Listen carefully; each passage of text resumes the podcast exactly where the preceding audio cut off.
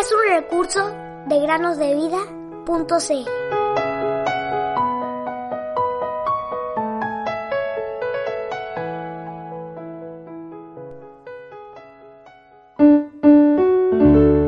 Con Cristo he sido crucificado y ya no soy yo el que vive, sino que Cristo vive en mí. Gálatas 2:20 Hola queridos amigos y amigas, sean bienvenidos a la última meditación de esta semana. Espero que hayan disfrutado cada una de ellas, así como la que narraremos a continuación. Cuando los hijos de Israel salieron de Egipto, ellos tomaron consigo algo de masa en sus artesas de amasar para hacer pan para comer. Pero ellos no podían llevar mucho, así que el pan rápidamente se acabó y no fueron capaces de conseguir más, pues estaban en un lugar desértico donde no se podía conseguir ni trigo ni comida.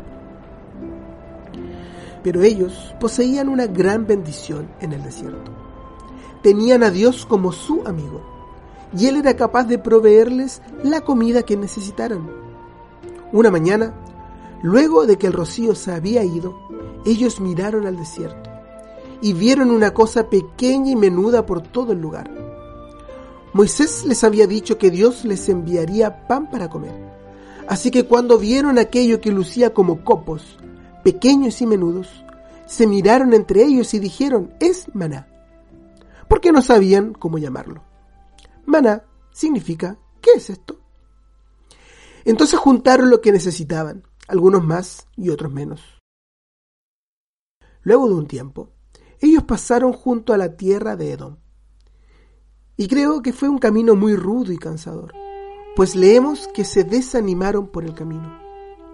Murmuraron contra Dios y dijeron que detestaban ese alimento tan miserable. Así lo llamaron ellos. Entonces Dios se enojó con ellos y como castigo les envió serpientes ardientes que mordían al pueblo. Y muchos de ellos murieron. El pueblo entonces se dio cuenta que había pecado y le pidieron a Moisés que orara a Dios para que sacara las serpientes, o si no todos serían mordidos y morirían. Moisés escuchó al pueblo e intercedió por ellos. Y Dios le dijo a Moisés que se hiciera una serpiente de bronce y la pusiera sobre un asta. Así todos podrían verla claramente. Y todo el que, habiendo sido mordido, mirara a la serpiente, que estaba levantada sobre esa asta, viviría. Qué alegres habrán estado al recibir un remedio tan sencillo para la mordida venenosa de las serpientes ardientes. Era tan solo mirar y vivir. Hasta un niño podía hacerlo. El más débil del pueblo podía dirigir sus ojos a la serpiente de bronce. Y el resultado era el mismo para todos. Cuando la miraban, vivían. Casi no revestía esfuerzo alguno el mirar, así que nadie evitaba hacerlo. Ahora bien, querido oyente, hay un versículo en el Nuevo Testamento que nos habla de esta escena. Dice así, como Moisés levantó la serpiente en el desierto, así es necesario que sea levantado el Hijo del Hombre, para que todo aquel que cree tenga en él vida eterna. Esto está en el Evangelio de Juan, capítulo 3, versículos 14 al 15.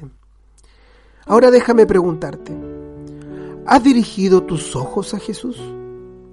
¿Has creído en Él? Solo Él puede salvarte de la mortal herida del pecado.